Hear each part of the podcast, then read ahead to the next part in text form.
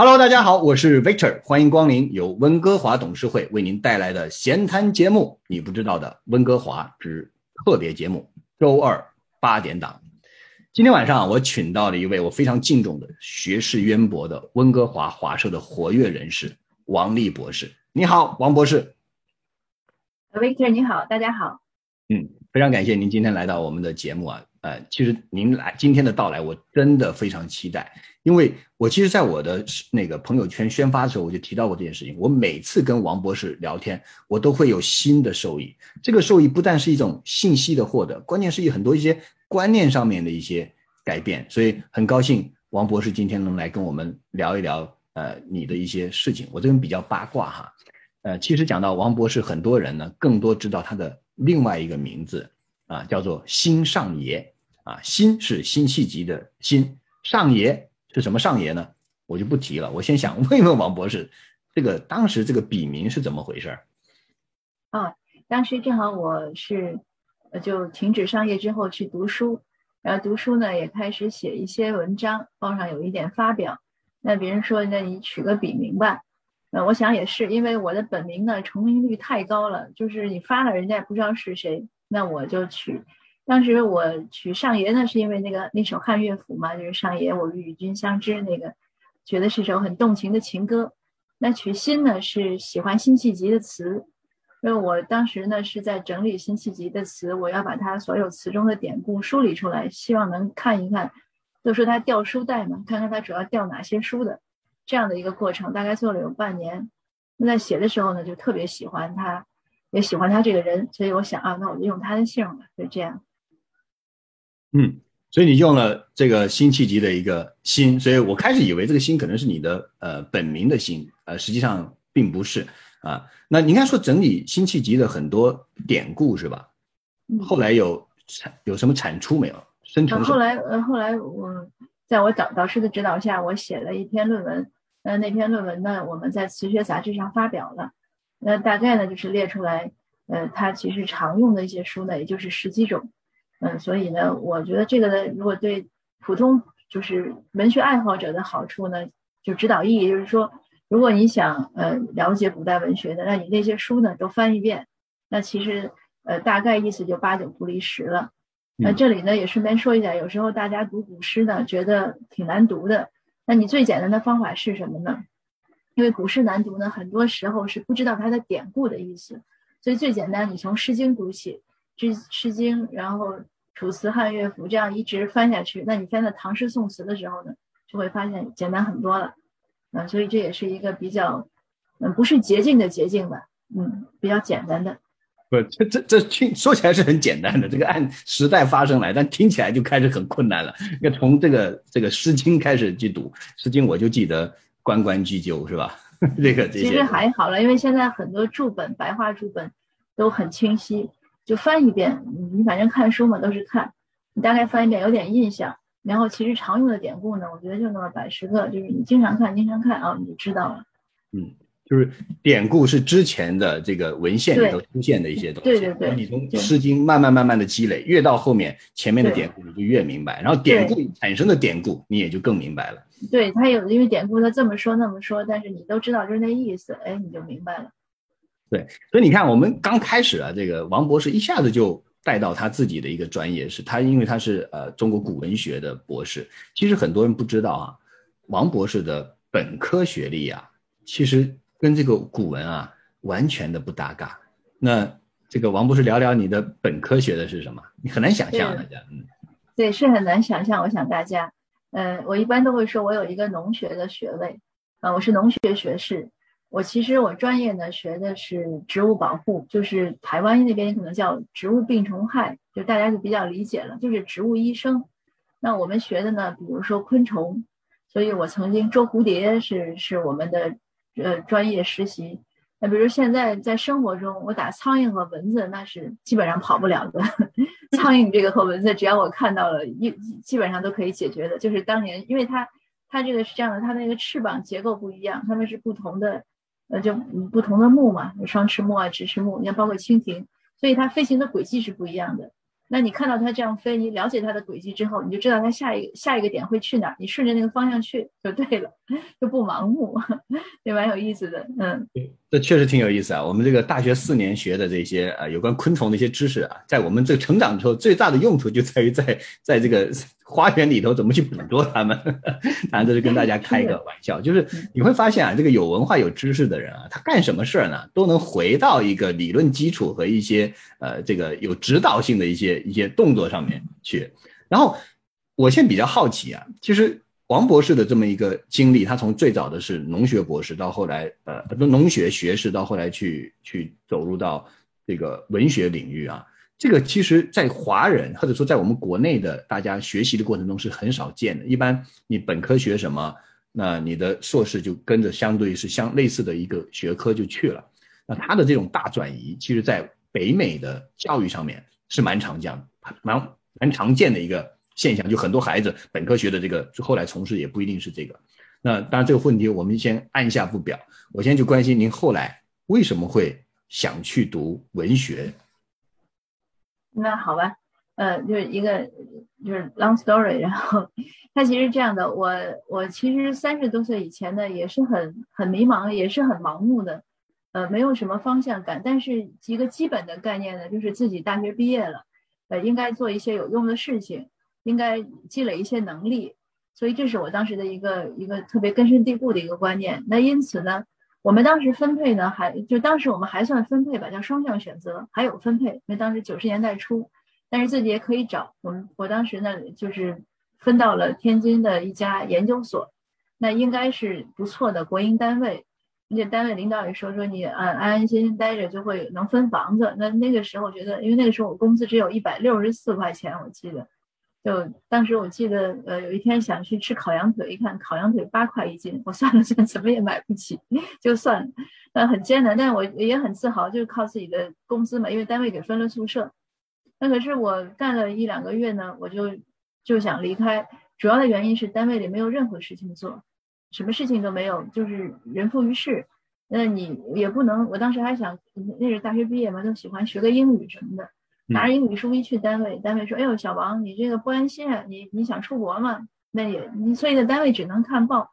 我当时记得那种感觉呢，就是很恐慌。我想我二十出头，那我大学毕业的比较早，就当时二十岁吧。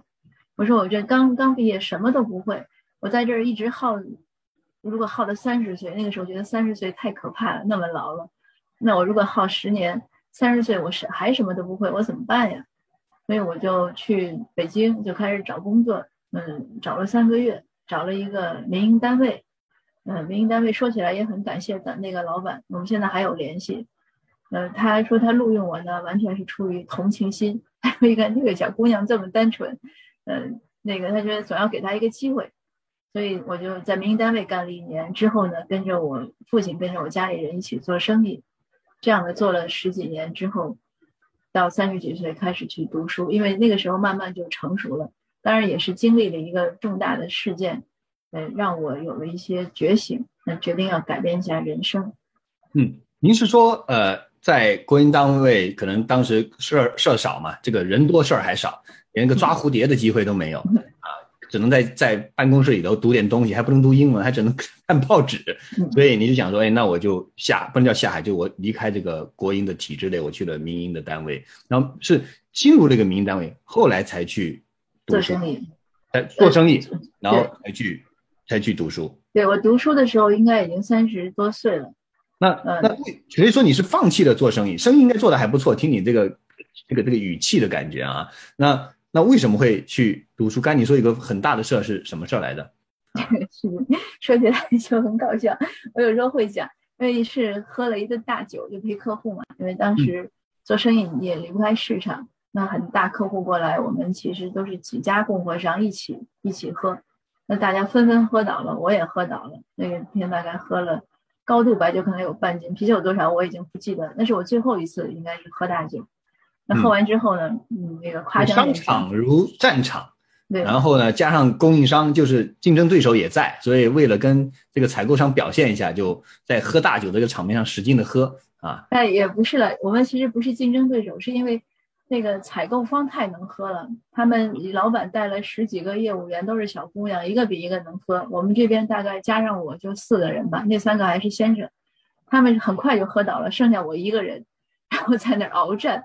那喝到最后呢，我意识还有，但是已经是觉得非常不舒服了。嗯，喝断片了吗？呃，还还可以，所以我还没有断片，所以才会有那天晚上的人生觉醒。我就讲那天晚上都没有回家，我睡在了客户的床上。这个讲起来就好像很很暧昧，其实没有，就是因为因为已经不不能不能不方便走了，然后他们就帮我在那个他们的房间里又多申请了一张床，加了一张床，所以我就在人家的那个房间里呃睡了半宿。但是那一晚上。因为喝了酒之后，等等等，我比较关心那个你在那床上睡了半宿，那床上还有其他人没有？没有了，谢谢谢谢关心，因为都是都是女士嘛，也很方便，就拼张床，然后人家就帮我拼了。嗯，那个你要是知道这个，如果还有人，那就不能坐在这儿大明大放的讲了，对不对？那那我想重点其实是讲一下我当时的反思。当时我躺在床上的时候，我就在想，我当时已经三十几岁了，我想这个不是我想要的生活。就是其实现在想是对自己人生价值的一种追求，但当时还没有那么明确的呃一些概念，就是觉得为什么我这个年龄还在为订单的可能性而喝酒？因为这个不是我想做的。有些人可能像 Victor 像你，或者有一些男士很喜欢应酬。我以前有个邻居就说，他说他每次堵在堵车堵在北三环的路上的时候，他觉得特别踏实，他觉得他和世界有关联。但是要是让我在那堵车的时候，我就烦死了，我觉得我在浪费时间。所以人的性格是不一样的，我想也没有什么优劣好坏，只是我不喜欢。那我想我那个时候已经没有生存的这种基本的，就是生存保障，这样当然已经有了，做了十几年生意，而且确实如你所说做的当时还不错。那我觉得我希望有更多的一种自我实现吧。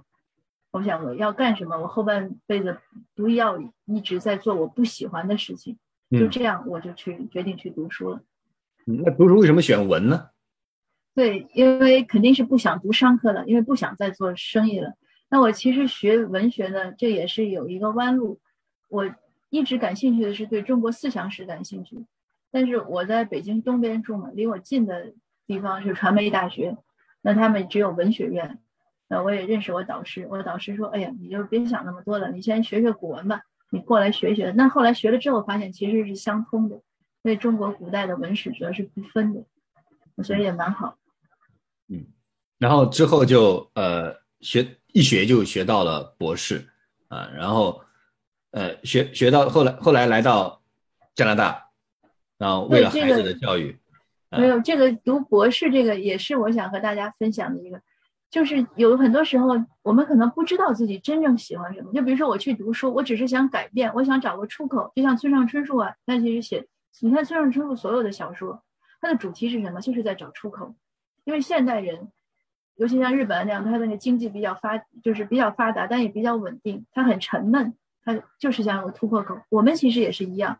那当时在中国那个商业的环境中，我想停下来，我不知道怎么停。那我想我去读书，对吧？可是我真正开始读书，我开始写第一篇论文的时候，我第一次特别清晰的感觉到什么叫“心花怒放”这个词，就是觉得很喜悦，就是那样的喜悦是。无法用语言表达的，比如说我做生意赚钱，那我当然很开心了，我很高兴了。可是不是那样一种充盈着整个身心的一种充盈着内心的一种喜悦，那个喜悦让我觉得非常的陶醉。所以我在想，哦，原来这个读读研究生啊，读读书可以写论文，写论文这么开心，那我就希望我能一直读下去，我就想一直读到博士，就读完。对，那移民呢？移民当然是另外的原因了。嗯，所以，呃，这个书读着读着就停不下来了，这读上瘾了。这一般都是学霸的一种凡尔赛的表达。我也不知道我为什么读得好的，我就是喜欢读着读着就读成这样子了。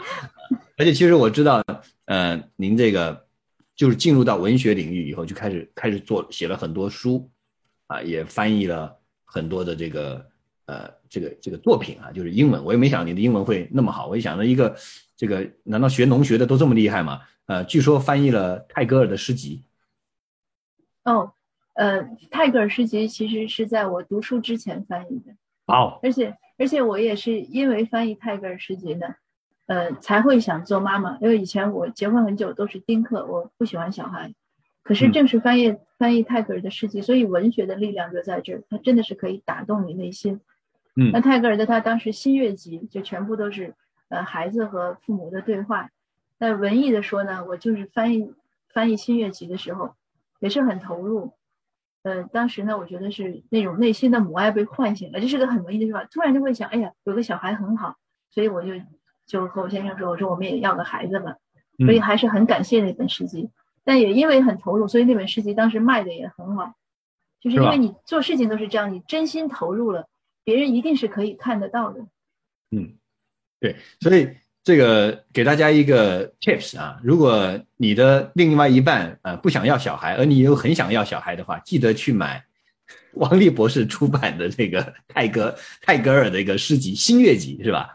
然后我记得你你好像出过好几个版本，还有一本是跟我们的呃文学大家郑振铎一起出的，是吧？啊，没有那个那个要感谢出版社的一个调和，因为他们是选了郑振铎先生的两个两个本子两两个集子。然后用了我的吉他佳丽，呃，应该是和我的飞鸟集，然后合在一起出了一本，所以也是我的荣幸。嗯，所以这个呃，不想这个文不喜欢文学的这个农学士是不能当好好作家的啊！没想到这个在中国就已经有很多的这个产出了。但我也知道你来到加拿大呢，呃，也写了很多本书。那在关心您在加拿大写了一些什么书的这个之前哈。我很想知道你来加拿大都干了些啥？你这种文学博士来中国的古文学博士来加拿大，你你有饭吃吗？你？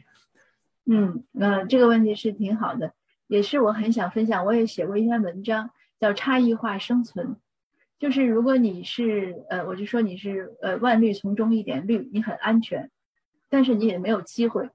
当你是万绿红丛中的一点红的时候，你是不安全，因为别人一下就可以看到你，但是你才有机会。那我其实真正开始走上所谓，呃，职业写作吧，或者专业写作，呃，或者全职写作，因为我现在我对外介绍自己都是说我是，呃，自由写作者，这也是我引以为傲的一个称号。那写作让我找到了一种人生的归属感，呃，我很开心写的时候，呃，无论写什么选题，当然写都是自己感兴趣的选题，我不会写商业选题。嗯，那我真正能得以写呢，而且能写的。呃，比较的也不叫出色吧，叫出彩吧，应该说，这也是因为来了加拿大之后，我想几个原因。第一呢，我刚开始来的时候也并没有，就是写的时候并没有想我要去做职业写作这个途径，我只是发自内心的把身身边的那那孩子开始上小学一年级的第二学期嘛，那我们在国内上过一学期，又上过幼儿园，那自然而然有很多教育的对比。那我自然而然的把这些教育的一些让我感动的呀、惊奇的呀、好奇的地方啊写出来，然后这样这样。那刚开始写博客，后来呢，呃，也是北京晚报的编辑联系我，他说：“哎，在我们这儿发表好不好？”然后我说：“好啊，还有稿费嘛？”然后说：“开个专栏。”我说：“好啊。”就这样就开始写。那后来也开始写唐代诗人，嗯，一点一点，那也给国内的当时的一些媒体写一些加拿大的问题啊，或者两边的问题对比。后来呢，又。又被加拿大的这个媒体呢那个发现，然后我又在就现在基本上就是在给加拿大的媒体，但是中文写作，所以是是这样来的。呃，你刚才问我说我在加拿大都干对我，我觉得就是为什么我的中文写作能在至少能在大温地区吧，呃，拥有一些呃读者啊、粉丝啊、支持者啊，那我认为主要是差异化生存，因为在中国的话写手太多了。你其实很难跳脱出来，我也不认为我是多么的卓越，但是在这儿呢，毕竟能写的又能思考的又喜欢写的人还是没有那么多，包括古代文学也是一样，因为古代文学呢，在中国可能多如过江之青吧，研究者，但是在这儿呢，毕竟不多，那我有兴趣去推广，所以我会做一些分享讲座，当然也有自己的一些努力，但是我觉得更多的还是，呃，环境给我的机会。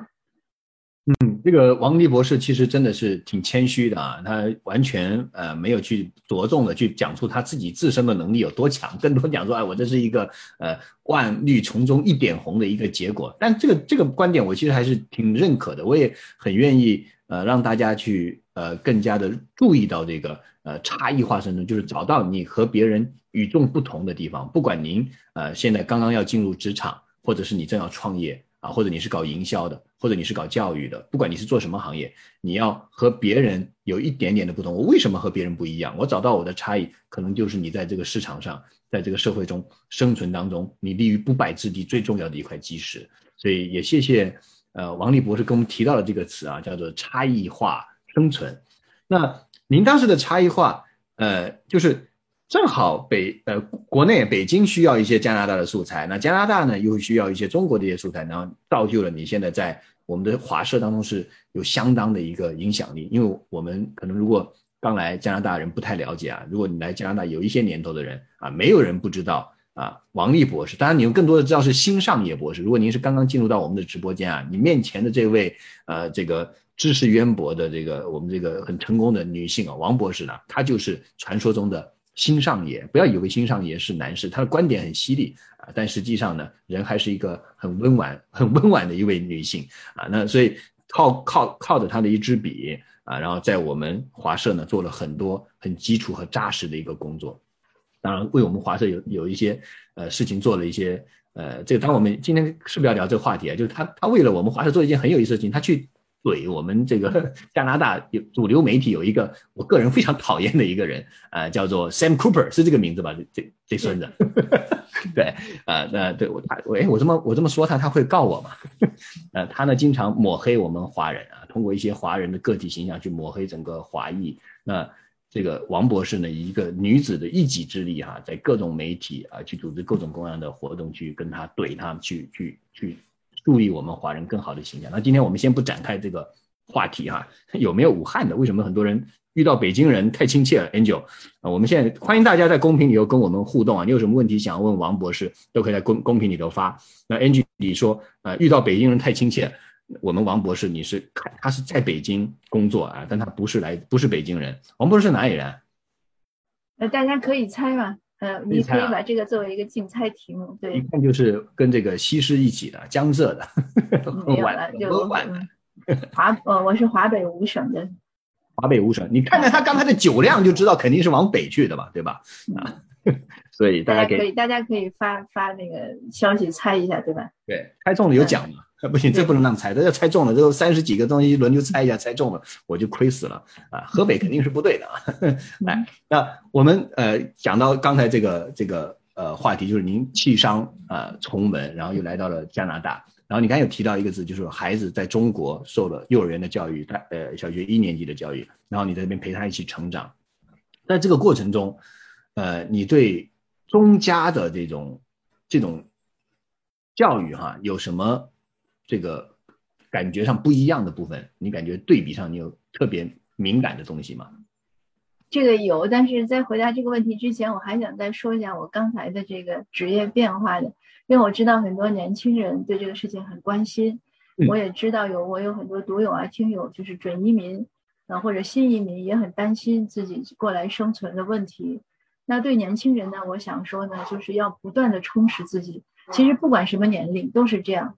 就是当我们越越来越充实自己，你去读一些书啊，无论真的是去 reading 一些，或者去就是进学校去，这个我建议有机会还是要进学校，因为进学校呢，它是一个系统的培育，有很多东西就是我们说专科和民科的区别。民科呢，可能很多人读很多书，但是他因为有一些没有一个系统的一个基础的架构，它容易读散了。所以如果你对什么事情真的很感兴趣呢，不妨还是从专业角度多了解一下。这样能事半功倍。那对于呃，无论年轻人还是什么样年龄的人，比如说我自己，我其实现在从这两天也开始复习雅思，我还是打算再去读一个学位在本地。呃，那希望可能五十几岁能拿到学位。呃，不不幸啊，暴露了年龄。嗯，但我也不在乎，因为我觉得年龄只是一个数字。嗯，那不管怎么说呢，就是我觉得一定要多读书，呃，多去学习，这样你的认知呢才会有拓展。你认知拓展了之后会怎么样呢？就会你会发现世界呢不是我们原来想象的那样狭小。虽然我们每天睁开眼看到的都是五彩斑斓的世界，但是每个人看到的、每个人理解的，或者对一些具体的事件的理解和认识都是不一样的。这个如果我们仅仅限制于自己一些暂时的认识，其实是很可悲的。就是我们像说，呃，什么井底之蛙了，被演呃。那个什么背井离乡啊，那个谐音，这个是很可悲的，是很可惜的。因为人生都是单程线，你其实一直在限制在一个小的角落里，你不能真正看到这个世界是什么。这个我是觉得是个非常大的遗憾。所以拓展认知呢，会有这样的好处，然后会让你能有一些问题，自然而然就知道怎么解决了，或者怎么样去思考。这就是为什么要不断的学习。那，同时呢，我觉得学习是可以抵御年龄的，就是抵御年龄的增长的，因为你会关注在一些精神上的东西。那会确实对对你的，我们说比较现实的一些一些事情、相貌了、情绪了都会有影响。那这是第一点。那我建议呢，如果我们都不要停止学习的脚步。那第二呢，对于移民啊、新移民或者准移民来说呢，就是刚才讲到的差异化生存。呃，如果你因为各种原因已经想来或者已经来到了加拿大，你不要怕，你相信在加拿大你一定。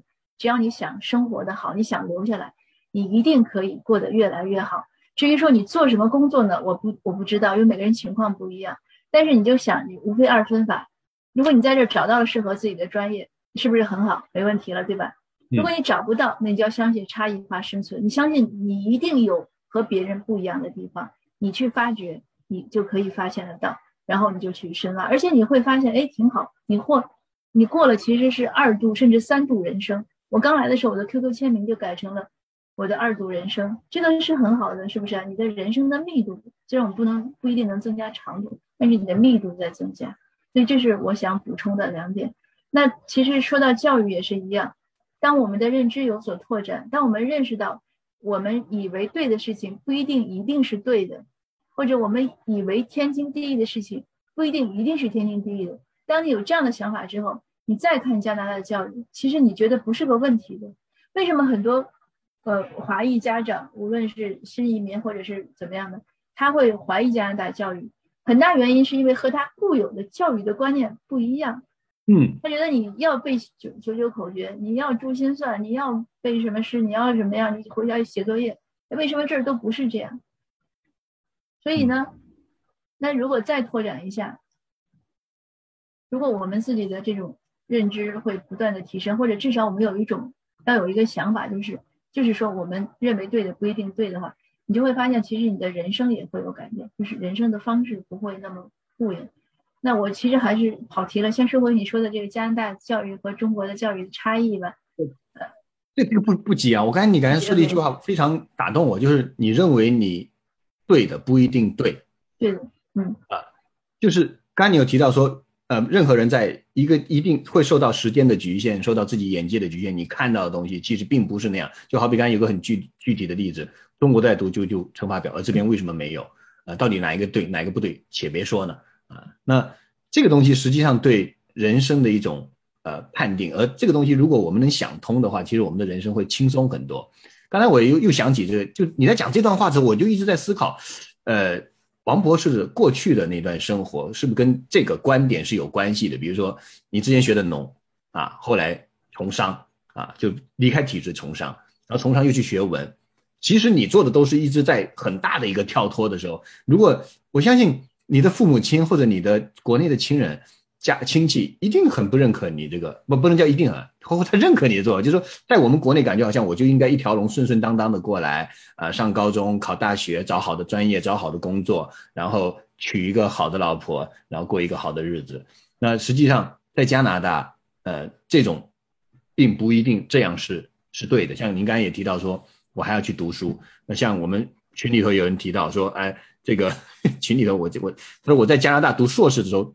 同学们很多都是六七十岁的，这真的是叫做活到老学到老。所以，我我今天又是个一个很大的收获，就是王博士跟我们讲到的是，你要改变一些想法去看待这个世界。你看的不一定是对的，你当下认为是对的，将来可能认为是不对的。你将当下认为不对的，将来可能是对的，对的只是一种相对的一个问题啊。那关于这个观点哈，你是一开始就知道，还是说？你在你来到加拿大有很大的冲击之后才感觉到的东西。哦，维克特，我觉得你首先说你悟性很高，总结的这么好。那其实还有刚才你讲的中的，呃，有一点呢，我我要补充一下。当我说我要读书的时候，呃，我父母和我先生都不感到吃惊。所以我想，就是我能之所以成为现在的我，很大程度也和他们有关。因为我以前，呃，我以前在我其他的一些教育分享节目中，经常会讲我父母是怎么教育我的。呃，我我妈妈是医生，呃，他脾气很好，他我们从小到大到现在，他从来不会说一句重话，就是他不会说批，就是别说斥责你，他批评你的话他都不会讲。嗯，那我爸爸呢，他其实大学是师范大学大学，他是学教育的，所以他比较在意这个问题。我们从小呢，我和我姐姐，我爸爸给予足够的尊重。呃，他非常，他们非常尊重我们个人的选择，然后也鼓励你自我发展，所以在我们家的观念中呢，没有那么多限制。那我包括我经商呢，其实也是有一些在经商过程中也有一些非常重大的一些改变。那我父亲呢，他都就其实涉及到涉及到的是经济，呃，经济力。以前我开过店，那我开店开的生意相当的好，嗯，说日进斗金也也应该是不夸张的。嗯，但有一天突然我想关了店，我爸爸就问我为什么，我就跟他讲了几点。他说你讲的有道理，那如果你不想开就关了吧。那我觉得我父亲是非常的洒脱的，他不是算说，哎，你你一下子影响了我们这个公司的收入多少多少钱。那后来在我要去读书的时候呢，我父亲和我母亲都非常鼓励我，他们也没觉得说你不做生意了，你收入怎么办，也没有，他们说，哎，你想读就去读吧。但是我从小呢，我父亲和母亲都教育我一点：，你自己选的路，你哭着也要走完，那你不要半途而废。你只要能做到这一点，你自己干爱干嘛干嘛。那我先生呢也很好，我先生就说：“他说你要去读就读吧，嗯，剩下的事情我负责照顾就好。”所以他也是我坚强的后盾。那这样呢，我才能一步一步走到现在。呃，那你说的另外一点就是，我从什么时候明确的认识到？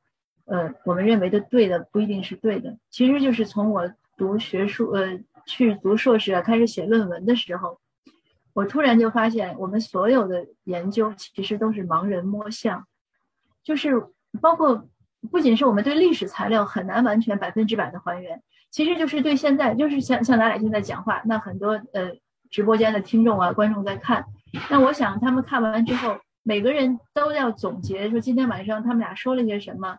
可能重点都会不一样，每因为每个人都会有自己的这种收听的一些重点呀，会有一些盲区，所以我想我们对这个世界是这样。我们每个人，无论是我们的历史文文史哲研究，还是呃，还是就是我们看到的现实，每个人其实看到的只是你所能感知和你所能领悟的那一部分，就是盲人摸象。那如果认识到这一点，就像你说的，你就会。会轻松很多，你就不会难为自己，你也不会每天去和别人抬杠啊、死死怼啊，或者要怎么样？你会想想哦，他为什么那么想？一定有他的原因。那你去想想，你不一定去接受或者认同，或者应该说你不一定去认同，但是至少你有一个理解，就是同理心会有一个增长。那这样的时间久了，我个人的感觉觉得你的日子就过得很轻松了，嗯。嗯，对，其实我们不管是在原居地生活，还是要到一个新的地方生活，其实都是为了追求一个让我们感觉更幸福的一个生活。幸福呢，有时候可能是呃这个经济利益的大丰收，有时候也可能只是我们呃精神的轻松和和这个呃放松。所以呃大家都是自己的选择。我们直播间呢，呃有很多。呃，听众呢，他显然得到了就被王丽老这个博士呢共鸣了。他说对与不对啊，不一定是二例的啊。这个 Lucky Lisa，我跟让你上个墙。然后呢，啊，有 Angie 也提到说，呃，当然这个是后来我们可能很想要探讨的一个话题，就是无论是完全融入而使下一代失去与华夏文明的连接，还是完全不能融入而只有华人社区生活，都不是完整的啊。没有能不能，只有。愿不愿意？其实后面这段话我特别认可，没有能不能啊，只有愿不愿意。我们其实我们的一些主观的一些行为，我们主观的一些认知呢，真的会让我们的生活发生巨大的一个改变。那聊到这边，我我还是很好奇哈，刚刚问的一个问题就是，呃，我们王博士来到加拿大啊，都干了些啥啊？那你你都干了些啥？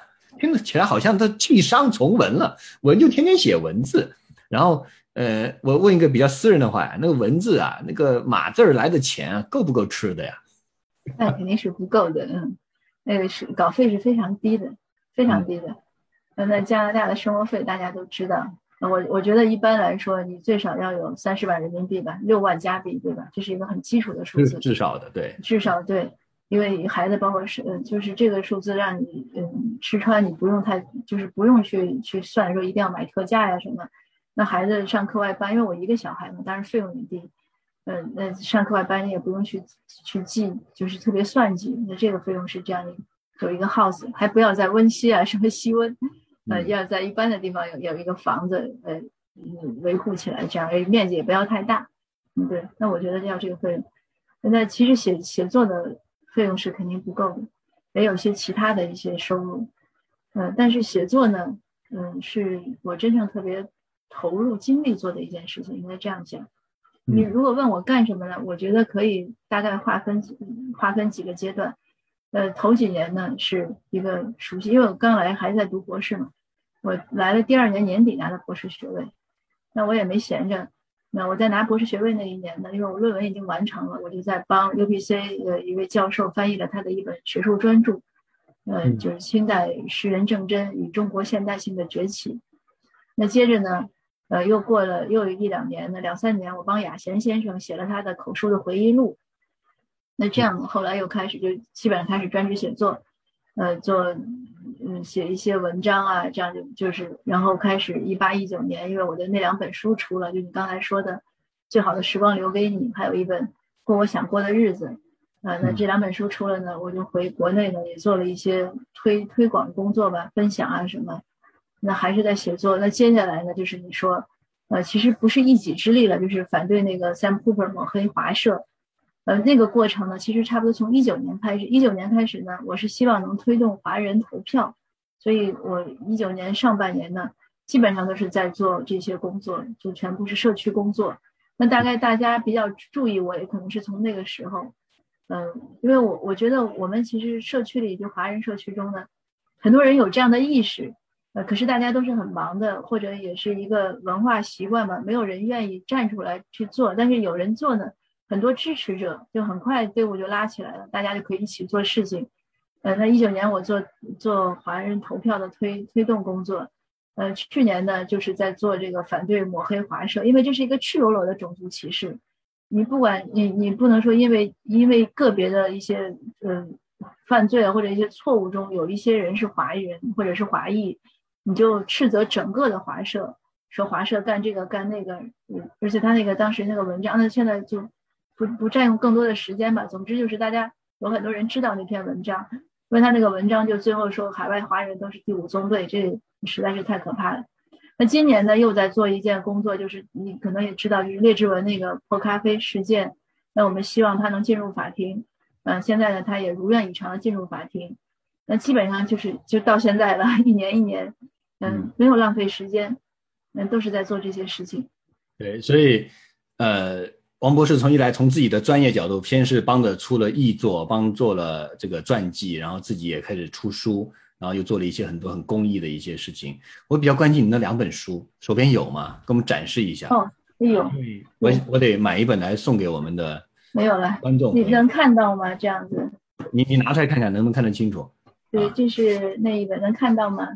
最好的时光留给你，我看得很清楚啊。对，呃，然后就是过我想过的日子。这俩名字都写的非常的诗意哈。那还有，我顺便给你看一下这个吧。我刚才说的和郑振铎先生，嗯，这个特别嘚瑟的部分，哎，你看到没有？印度泰戈尔著，然后郑振铎、王立义。对我还有，这是我的学术专著。我其实还有出了一个英文版，但英文版没。什么出来的？唐代教坊考。哎呦，这个有意思，唐代教坊考，啊，这个这这个话题我知道，因为其实很多人不太清楚啊。我在我在线下听过很多新博士啊，我这里一定要讲新博士，因为他就当时用新博士这个名字来讲的一些很多中国古文学的一些讲座啊，太棒了，我每次听的都不愿意走，你知道吗？那个那个那个那个深入浅出，然后有很多很生动的一个事例。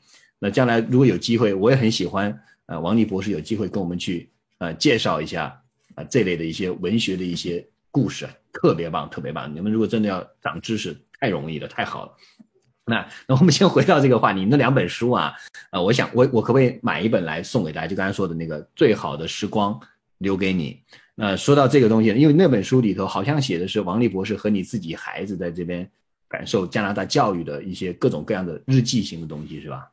对，那个是纪实性的，呃。对，那个书就是我来了之后，刚才跟你讲，我记下来身边所有的，呃小确幸啊、小感动啊、惊奇啊、疑惑呀、思考啊、对比。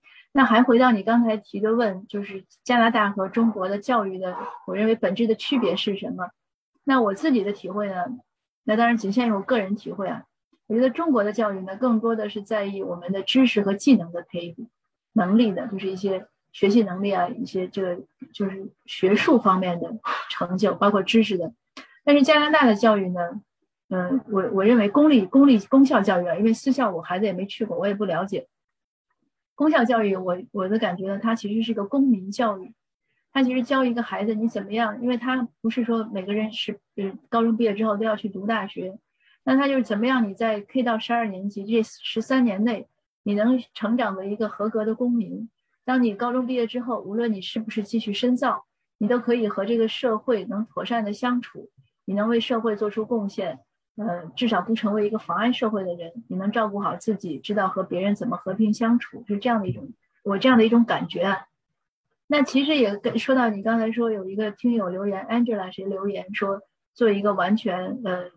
呃，完完全或者是限制于华社生活，或者是完全放弃华夏文化，都不是一个全面的。我非常赞同，我非常赞同，因为你呃，不仅是孩子，我们成人也是这样。我们就移民一代。我今天其实在写这篇文章，呃，我这两天应该可以发出来。我们移民一代呢是这样，你来到加拿大，你自然而然要成为一个加拿大人，所以你不能只限在自己的一个小圈子里，你要学语言。要了解这边的一些习俗啊，一些文化，一些思维、为人处事的方法。那另外呢，对于二代来说呢，他又不能丢弃华夏文化，为什么呢？因为加拿大是一个多元文化。多元文化是什么？对不对？这个概念大家都懂。那它这个多元文化呢，也不是一个简单的文化拼盘。那也是前几天我们一些学者、一些朋友一起聊，所以我们写文章会一起署名。那有一位老师就讲，他我觉得他讲的非常好。他说就像。一个成长一样，一棵树一样，你不同的文化的介入呢，都是可以给它不同的基因，对吧？这样的这个加拿大的多元化就会越来越好。那你作为一个华人呢，你要贡献你的文化中的一些优秀的部分进来。那什么是你优秀的部分？如果你自己都没有自己的文化，你拿什么去贡献，对不对？所以呢，而且另外呢，对于文化是什么？我以前做讲座也讲过，我想文化是一座房子，你每个人。你可以去游走，你可以去旅行，你可以去探险。但是当你到了晚上的时候，你总是希望睡在一个有遮蔽的地方。你哪怕睡在帐篷里，那也是一个有遮蔽的地方，一个 shelter。我们说它是这样的一种概念。文化就是这样。一个人呢，因为作为人类来说，毕竟不是动物，文化是人和动物的一个根本的区别。那你作为人类来说，如果你没有自己的文化，你其实这个内心是非常非常空虚的，你的精神是世界非常苍凉的，非常苍白的。那是很难过的，嗯，所以你不能丢弃自己的文化，嗯，对，所以这个呃，我们新博士正好应着我们 Angie 的一个回应哈，就是讲到了我们宗家之间的一个特别教育上面的关系，一个是培养一些学术偏重一点，另外一边更多的是一些公民教育。其实我们国内现在的教育也开始更多的向公民教育去侧重，因为这些毕竟这个叫什么，我们这个这个这个叫做共同的。共同的价值啊，去产生的。然后北美新世界也说到有个 self identity 啊，自我认知的一个问题。这个自我认知的问题，我们待会可能要好好延展一下。但我现在提醒大家哈，可以点击我们右下角的赞，然后呢，你就能参与待会的抽奖。就这个抽奖的这个奖包会在呃十几分钟以后打开，然后奖品呢就是辛博士刚才写的那本书《最好的时光留给你》啊，里头是很多呃这个教育的这个呃真实的一些。案例，我相信那本书你翻一翻呢，啊，对你呢，你可能会有一种触动。哎呀，我也是这样。然后你可能翻一翻，感觉啊，竟然会这样。然后等你碰到这样的时候，你就不会那么手足无措啊。毕竟有这个王博士啊，王博士和辛博士是同一个人啊。啊，王博士之前给你踩了很多的一个坑啊，所以欢迎大家点那个赞，你们就有机会获得。但我要先说一下啊，你们获得这本书呢，啊，Victor 只给你出书钱啊，所以呃，温哥温哥华我们可以提供给你。如果你你在外地的，邮费自己出啊，那个太贵了啊。这个 Victor 囊中羞涩啊，没有办法去 cover 那么多。好，谢谢大家。然后大家有什么问题愿意跟辛博士来请教的话，可以呃直接发到我们这个呃群里头来。那我想问一下哈，大家都期待奖品，没有电子书啊，这是实体书。实体书有时候实体书，我我个人感觉，其实我个人阅读电子类的读物是很多，但我为什么有时候很喜欢实体书？实体书拿在手上的时候哈，你突然间会有一种感觉，就是。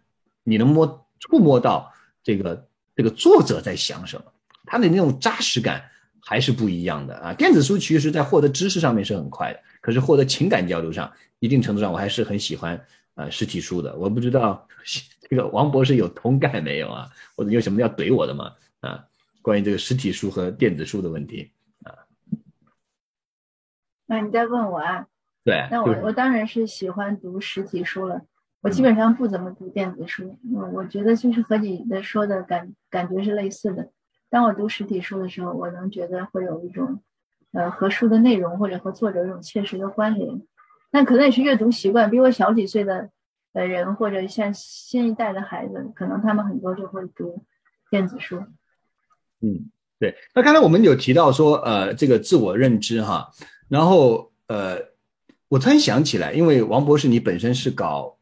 文古文学的，那其实古文学是国学啊，我们经常讲到国学的呃一部分啊，或者是他们是甚至是呃这个 overlap 的一个东西。那呃当然文学又牵涉到语言文字的问题，中文的问题。呃，您是怎么看待我们在海外的这些华二代啊，他们对中国文学的学习这件事情的？嗯，就是我们刚才一个话题的一个延续。那我认为华二代呢，一定要学一些，呃，中文，要了解一些中华夏文化吧。嗯，刚才我们有讲，就是文化是每个人内心必须的，呃，他不可能没有。当然，他也可以说完全，完全可能你说延续一种呃西方的或者欧洲的文化也有可能。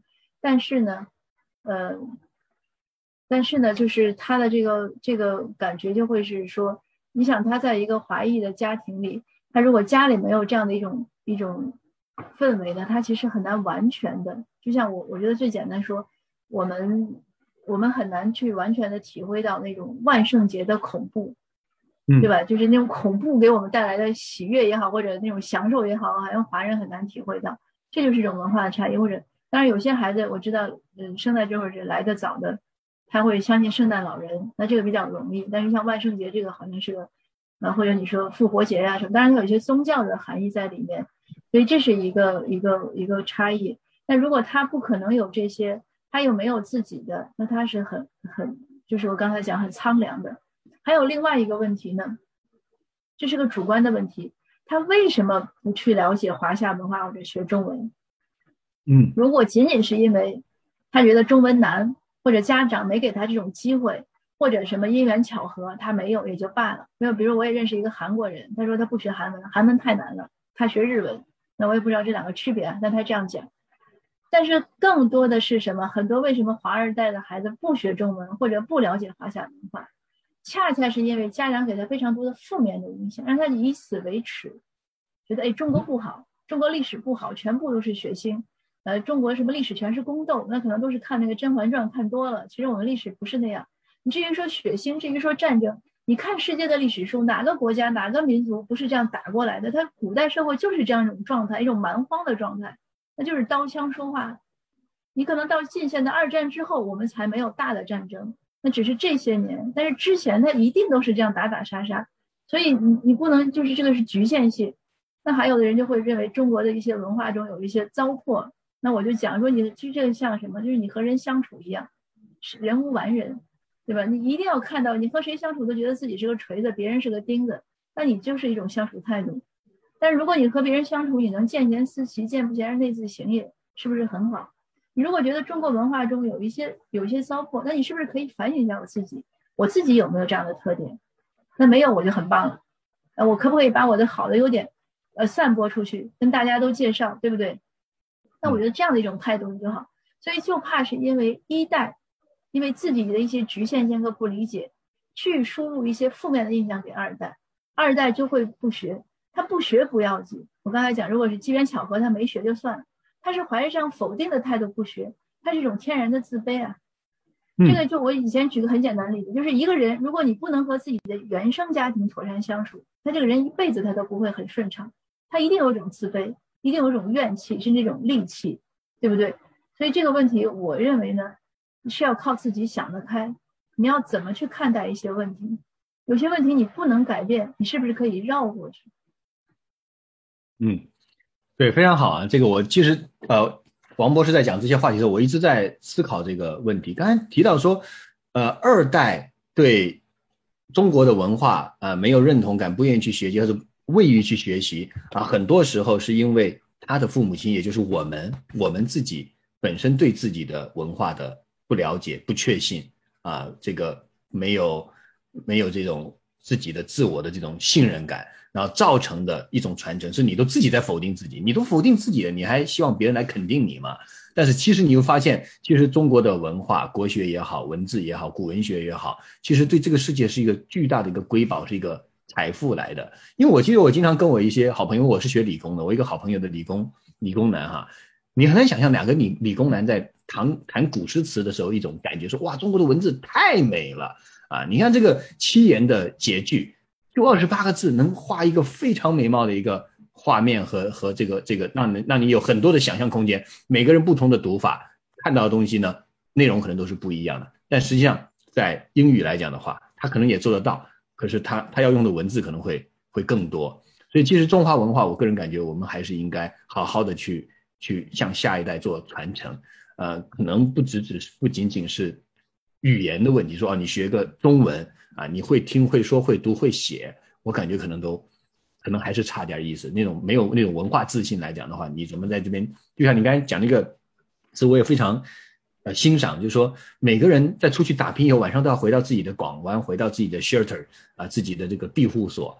呃，其实你的文化、你的家庭、你的你来自的地方，可能就是你最坚坚强的庇护所。那那我就不知道，呃，在这方面哈，这个王博士有什么？好的经验告诉我们怎么去跟孩子做下一代的这种下一代的孩子做这样的传承。那您在回答我这个问题之前，哈，呃，我想先先回应一下我们这么多直播间热情观众一些问法。第一个说，很认同新博士的认知啊，然后现在关键啊，在哪里可以经常读到？啊，王博士的文章有公众号吗？来，公众号报出来给我们听一下。王博士可多公众号了，他这个文章写的太多了，有时候你看不过来。来，报一个公众号来。啊，那我自己的是就是新上爷这个名字，就新上爷三个字。对对，然后其他的文章呢，经常就发在呃北美这边乐活网的一些像高度啊、他乡啊、大文家长会上啊，呃基基本上这些地方，嗯呃北京晚报以前发过，现在没怎么发了。对，所以 Joyce 啊，如果你想看那个新博士，或者说王力博士啊，俩是同一个人啊，我不是说俩人啊。你希望看他的文章的话，你就去关注公众号“新上爷”，新是辛弃疾的辛，上爷就是我们的乐府诗上爷啊，就是新上爷这个公众号。当然，你若在呃我们加拿大本地看到一些华人的媒体有出的很棒的文章啊，很有深度啊，哎，基本上一看作者就是新上业，所以多多关注就可以了。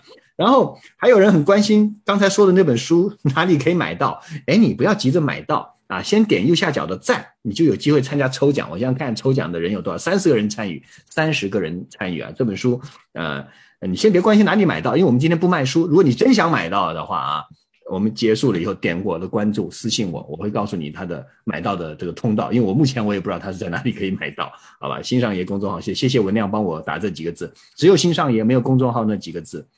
那北美新世界说：“我受不了华裔一代又一代给自己另取英文名字的现象，啊，印度、韩国、日本、伊朗，大多数其他国家的来的都坚持在加拿大用自己文化的姓名，啊，这有些沟通就是大家的一些观点。那我们回到刚才的一个问题哈，呃，王博士，我们既然感觉到中华文化那么重要，中华文化的传承对我们的自信那么重要来讲的话，我们在家里头应该怎么去开展这样的工作呢？”啊，我这个也是也是分享。我在我家里，我小孩六岁半过来的，他的中文一直在进步。呃，那主要的功劳是我先生。刚开始是我教了他们几个月，然后另外一个孩子，后来就是我先生接班儿。那我先生接班呢，他完全是讲故事，所以他为什么会重新写这个？呃，上下五千年，他现在一直在写，他已经写到了，嗯，应该是近了吧，南北朝了。他一直写，就是因为他发现没有特别好的历史故事，所以他就开始自己写。你在讲故事，给孩子讲诗词，呃，这样一点点，现在也在教作文。所以这是一个例子。那这个例子说明什么呢？说明只要我觉得老师的方法对，孩子是愿意学的，呃，还有就是说家长的这种鼓励，家长的欣赏，那孩子才会欣赏。就是我刚才讲，家长不欣赏，孩子觉得我学这干嘛呀？有一个窍门，就是我建议大家呢，嗯，你当着孩子的面呢，你要说话要很慎重，你评判一些事物，呃，评判你的祖籍国，评判你的祖籍文化的时候，你要很慎重。呃，这个也是我在以以其他一些分享中说的。就是我们回了家，有的人觉得回了家，我想干嘛就干嘛，可能衣衣衫也不整了，说话也很不在意了，这样是不对的，是不对的。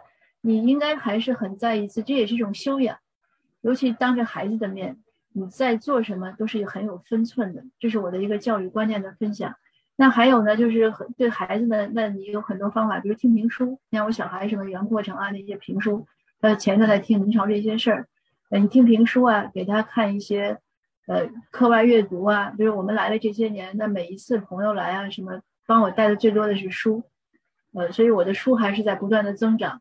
那很多这样的方法，呃，还有比如说带孩子经常回国呀，让他有一种好感，这个都很重要。讲一些，呃，那我们到现在在家里，比如说过过端午呀、过中秋呀、春节呀，都是很在意，稍微有一些仪式感。那小孩子他就喜欢吃好的。呃，就这边孩子对穿不在意，吃好的呀，给个红包呀，给他讲讲这些，这些传承，这些我觉得就慢慢的一种浸润吧，也不需要特别的强调。嗯，就总之让孩子不要有一种抵触和和反，就是你反对啊这样的一种，不要有这样的一种种子。那还其实刚才讲到你说嗯中国文化的美好，嗯，我我想到另外一个很很典型的例子，就是我刚才也讲，我帮 U B C 的那个施吉瑞教授翻译他的书。施吉瑞教授呢，自己是美国人，但他的，呃，应该爷爷那一辈呢是从瑞士移民过去的。所以施吉瑞教授他是个语言天才，他学过，他当然母语是英语了，但他第一个外语学的是德语，因为他想知道他的，所以我就说这个文化为什么不能断？他都是第三代了，但是他还是要学德语，因为他想了解他的祖先的文化是什么，他想读一些德文的书。那他后来呢又学了梵文，他去印度住了很久。学了日语，他也懂，呃，懂德语，呃，对，德语、日语，呃，他就啊，法语他也会。他后来移民加拿大之后，他又学法语。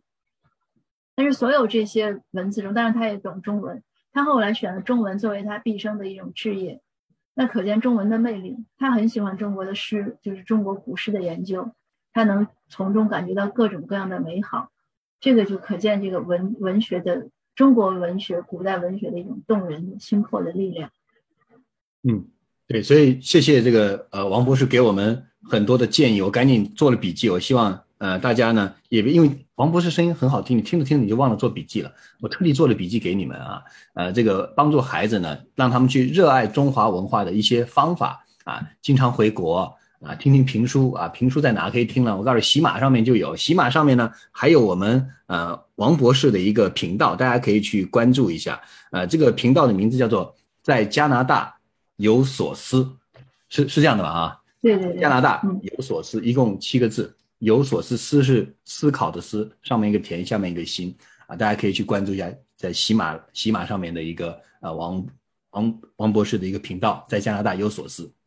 喜马上面呢也有很多评书啊，其实这些语言的获得啊，对于我们现在华人二代的。孩子来讲的话，可能就是语音上面的这个信息的输入可能会更容易一些，比他们的文字上更容易啊。先别说听说读写，先把这听热爱了再有。还有一个呢，就是有一些利用我们的传统佳节啊，做一些有仪式感的事情啊，通过吃和小恩小惠入手。我还听到一个给个点红包啥的，我想想，哎，这也对啊，我都不给红包，我直接 email transfer 给我女儿，这个好像有点简单的一点。下一次要准备一个红包，然后还有一个就是你自己。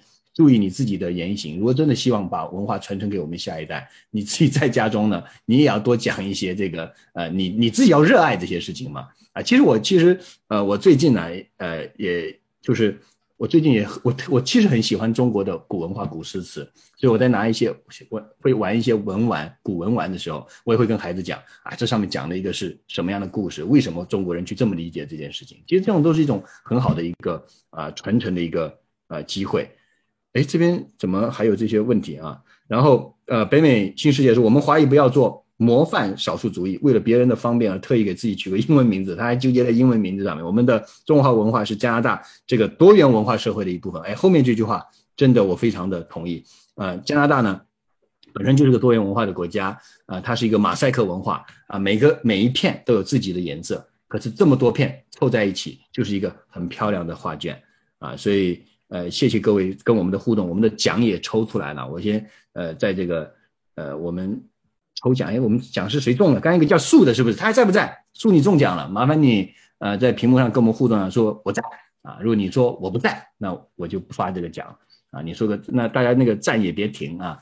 那我们这个时间呢也差不多了。那我很想，我其实我现在刚才已经有很多人在喊啊啊，王博士呃在做一些专题的一个讲座啊。我希望王博士能有这样的机会给我们吗？那当然很愿意了，我很愿意和大家分享我的所知。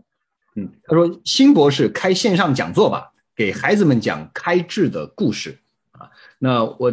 我也欢迎大家进入到我们的这个直播群啊，我们呃博士也会在里头，大家也可以跟他联系，有他的一些讲座信息，我也会发表在里头，大家就可以去听一听，真的很棒。呃，我只要一有时间，只要王博士的所有的讲座我都要去参加，我真的是他的粉丝啊，因为跟他在一起，就像我在我们的朋友圈宣发里头提到的那件事一样，总是会有一每次都会有受益，不一定是信息。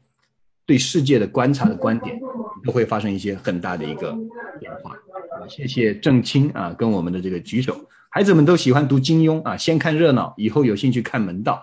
金庸也可以好好聊一聊，下一次哈。那么王博士，我们在节目结束之前哈，关于孩子的这个教育问题来讲，你有什么一些简单的总结啊，跟我们家长们分享一下啊？然后下一次看我们有什么话题，我们也可以继续再深谈一下。嗯。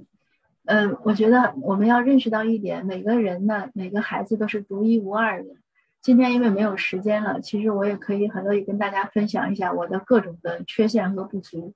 但是正是我父母对我的爱和支持和鼓励，能让我能克服那些不足，或者绕道而行，找到特别适合自己发展的道路。那我想，家长对孩子爱不过如此。你要，因为你的孩子，如果你不去爱他，你去挑剔他的话，那就这个世界上没有人爱他了，那他是很可怜的。